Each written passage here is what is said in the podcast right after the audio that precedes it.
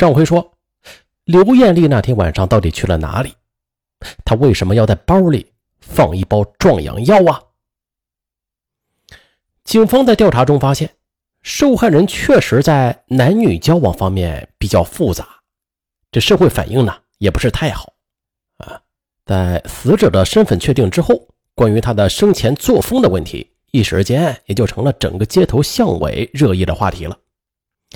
刘艳丽生前和多名男性保持暧昧关系，这件事情很多人都知道。在对刘艳丽前夫进行调查时，秦平多次提到前妻刘艳丽的作风有问题，那么她的死是不是与这方面有关呢？啊，一个有着诸多桃色新闻的女人，一个临死前这包内还装有壮阳药的女人，她的死似乎很容易让人想到的就是情杀了。而那些和死者保持暧昧关系的男性，很可能就是杀人的凶手。警方。立刻对刘艳丽有关的几名男性进行了调查，但是发现，无论从动机还是作案时间，这几名男性啊都被排除了。这真凶他到底是谁呀？也就在这时，警方想到了一个细节：按照规定吧，这人口失踪二十四小时之后可以报案，但是似乎张正芳却并不着急。他是一直等到妻子失踪了七天之后，他在娘家人的要求之下报了案，这一点十分可疑。于是啊，刘艳丽丈夫的嫌疑他又上升了。警方了解到，张正芳与刘艳丽是在媒人的介绍之下认识的，当年两人是只认识了半个月就结婚了。结婚之后，又由于这经济问题，二人经常吵架。夫妻二人开了个店。却赔的是血本无归。也正是从那时候开始，刘艳丽开始频繁的出远门，甚至好几天不回家，而丈夫张正芳也开始自暴自弃。警方就怀疑，会不会是二人的感情一直不太好啊？而关于妻子的风言风语呢，更是让张正芳丢尽了颜面。二人为此就经常的吵架。案发那天，刘艳丽又开始打扮的花枝招展的去出门。张正芳就上前阻挠，于是就发生了激烈的争吵。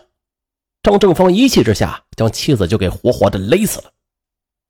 为了掩盖自己的罪行，他是一直等到了深夜才开着车，将妻子的尸体运送到了距离孟州八十公里的修武县境内抛尸焚尸。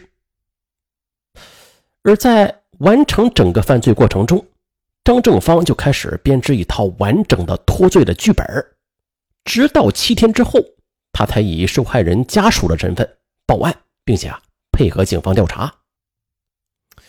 不过侦查员发现啊，张正芳他并没有车，他是怎么把尸体抛到了八十公里之外的地方啊？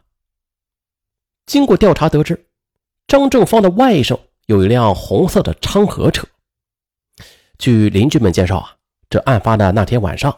车子就停在了张正芳家的楼下，那么张正芳会不会就是用这辆车进行抛尸的呀？啊啊没没有，那天晚上啊，我和几个朋友在他家喝酒呢，他喝多了，早早就上床睡觉了，他根本不可能开着我的车啊。张正芳的外甥是这么说的，外甥说啊，自己也喝多了，所以当天晚上啊，就住到了张正芳家里。那考虑到与张正芳的亲属关系，再加上那天晚上他也喝了很多酒，意识就不一定会很清楚。所以说啊，仅凭他的一面之词啊，并不足以洗脱张正芳的嫌疑。过了一段时间，张正芳的外甥又想起了一件事他说：“那天晚上啊，他车里没油了，这油箱都报警了，车里剩的油啊。”根本不可能跑那么远的。第二天早上，他才去加油站加的油。加油的工作人员呢，可以作证。于是啊，侦查员立刻对张正芳外甥提供的线索逐一的进行核实。确实，那天晚上在张正芳家喝酒的人和加油站的工作人员啊，都能够证明张正芳的外甥说的话那都是真的。但是，这些证人只能证明那天晚上张正芳和他的外甥在一起喝过酒，然后又证明了张正芳的外甥第二天确实是到加油站加过油。但是案发当天车的油箱里到底有多少油，却无法证实。于是啊，警方就想到了案发现场的两个油桶盖。警方又猜测了，那会不会是这种可能啊？案发当天，张正芳因积怨勒死了妻子刘艳丽。为了掩盖自己的罪行，他和外甥啊就串通了一个周密的脱罪计划。首先呢，他让外甥约几个朋友来家里吃饭喝酒，一直到深夜，然后再假装喝醉了就先睡了。哎，制造了一个自己没有作案时间的假象。等外甥的朋友们走后，他再和外甥啊。把这尸体拖到楼下外甥的车上，之后在夜色的笼罩之下，便朝着焦作的方向一路开去。而当时啊他外甥的车里啊，也有足够的油，能够让他们从孟州到修武跑一个来回。然后第二天呢，他又让外甥去加油，然后让这加油站的工作人员再给他们作证。那如果事情果真如此的话，那么。张正芳的外甥，他就是一个重要的共犯。可可是这现场的两个油桶盖又怎么解释啊？那如果他们焚尸只用一桶汽油的话，他们带着两个油桶去干嘛呀？啊，不管怎么说吧，张正芳就有重大的作案嫌疑。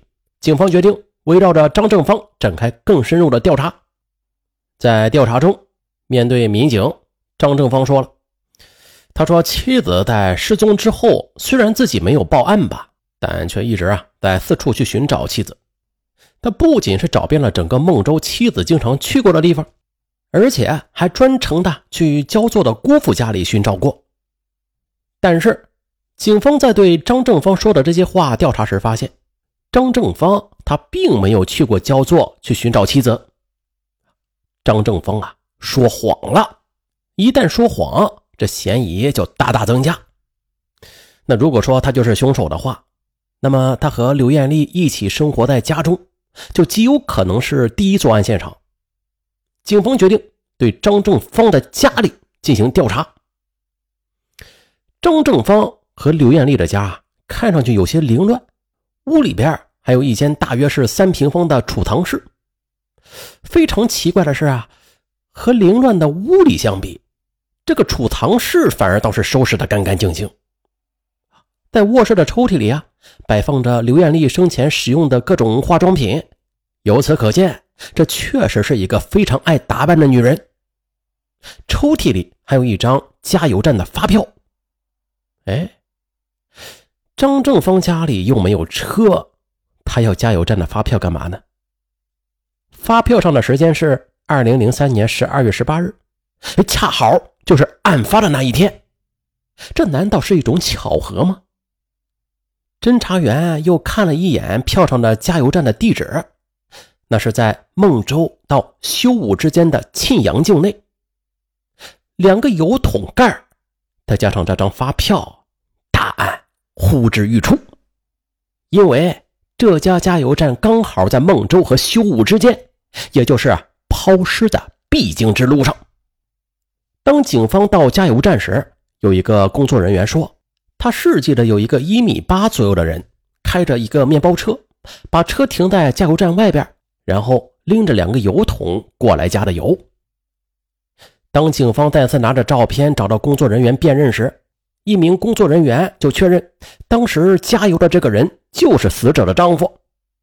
面对铁证，啊，始终坚持案发那天晚上就在家睡觉的张正芳。他的心理防线呀，终于是瓦解了。瓦解就认罪吧。张正芳终于认罪了。现在啊，就到了我们该揭开真相的时候了。据着张正芳供述，在他结婚之后啊，他本想好好的经营着这个家庭，重新享受家庭的温暖和幸福的。但是他没有想到，在这一年的时间里，他的妻子带给他的只有失望和屈辱。张正芳说：“啊，妻子不但没有回心转意，相反还是对他采取了很多折磨的方法，比如经常让他吃一些壮阳之类的药。案发前一天的晚上，张正芳和妻子早早的就睡了。凌晨两点左右，一阵急促的电话铃声将二人吵醒。张正芳接起后，却无人应答。可十分钟后，电话再次响起，而这一次，刘艳丽抢先接起了电话。半个小时之后，刘艳丽终于是挂掉了电话。但是，当张正芳问这刘艳丽是谁打来的，刘艳丽却说：“啊，打错了。”不是，他妈这有说有笑的聊了半个小时，打错了。嗯，刘艳丽再次很快的进入了梦乡，但是张正芳他却再也睡不着了。二零零三年十二月十八日，也就是案发当天，张正芳早早的起床，开始收拾屋子、洗衣服。但是吧，这刘艳丽却从吃完早餐开始就一直在打扮自己，又准备出门。张正芳非常生气，一早上起来啊，就把他手机给藏了起来。刘艳丽临出门前就到处找手机。张正芳说啊，这手机费太贵了，他把手机拿出去卖了。哎，刘艳丽当即的和张正芳就大吵起来，随后躺在床上大叫着日子没法过了，边嚷嚷的，并且还拿起了阳台上的绳子就放到脖子上，说啊这日子没法活了。张正芳说不能活，那就别活吧。一气之下就用那个绳子将刘艳丽给勒死了。好嘛，长久的积怨让张正芳这天清晨终于爆发。随后，张正芳便把刘艳丽的尸体拉到了储藏室。接着，在冷静下来之后，张正芳又为自己制造了一整套脱罪计划。他是约着外甥来家喝酒吃饭，并且啊，这深夜留宿喝醉酒的外甥。一方面是因为他外甥有辆面包车啊，可以供他抛尸使用；另一方面，也就是通过这几个人在他家喝酒来证明他没有作案的时间。于是张正芳在等到外甥熟睡之后，便抱着刘艳丽的后腰抱下了楼，打开了车的后门，就装上了车。啊，为了迷惑警方啊，让人觉得妻子是因情而死，张正芳还特意就往妻子的包里装了一盒壮阳药。不得不说啊，可谓是深思缜密。深夜，一辆红色的面包车向着焦作的方向疯狂行驶，一直走到沁阳那儿，这车没油了。而也正是因为妻子的尸体就在车内呢，啊，张正芳他没有敢把车开到加油站，而是用两个油桶加了油。在用油桶给车加了一些油之后，他就继续的向着焦作东边开去。当时这天色已晚。张正芳最终是选择了路边的排水渠作为抛尸和焚尸的地点。他把这一小桶油啊，就浇到了妻子的尸体上，啊，又把大桶当中剩下的油又浇了一些。在这整个过程中，这两个油桶的盖呢，是先后掉落到了现场。回家之后，张正芳又把大桶里剩下的油加到了汽车的油箱里，让这油表又回到了他外甥来时的状态。就这样制造了一个一晚上没有人开车的假象。在和刘艳丽一起生活了一年多的家中，张正芳指认了杀人现场。随后，又在张正芳的家中，警方又找到了勒死刘艳丽的那段绳子，并且在他家楼下的车库里找到了那两只没有盖的汽油桶。二零零四年七月五日，河南焦作市中级人民法院作出判决。张正芳犯故意杀人罪，被判处死刑。二零零五年一月四日，张正芳被执行死刑。不得不说啊，这是一个心思比较缜密的罪犯，让警方是绕了一个大弯儿。最后啊，他又绕回到了他的身上。呃，如果说张正芳在一开始发现妻子不忠的时候，并且是屡教不改啊，愈演愈烈的时候。他能够用离婚来解决问题的话，那后果也就不会这样了。但是张正芳却认为自己已经离过一次婚了，如果再离婚，哎呦，那肯定会被别人笑话的呀，被别人看不起。嗯，案发之后，很多人是同情张正芳的，但是张正芳他采取的方式是法律所不允许的。在法律和面子之间，大家该如何选择呀？张正芳他最终是选择了面子，而也正是因为那可恶的面子，他最终毁灭了自己。好了，本期案子就这样，我是尚文，咱们。下期再见。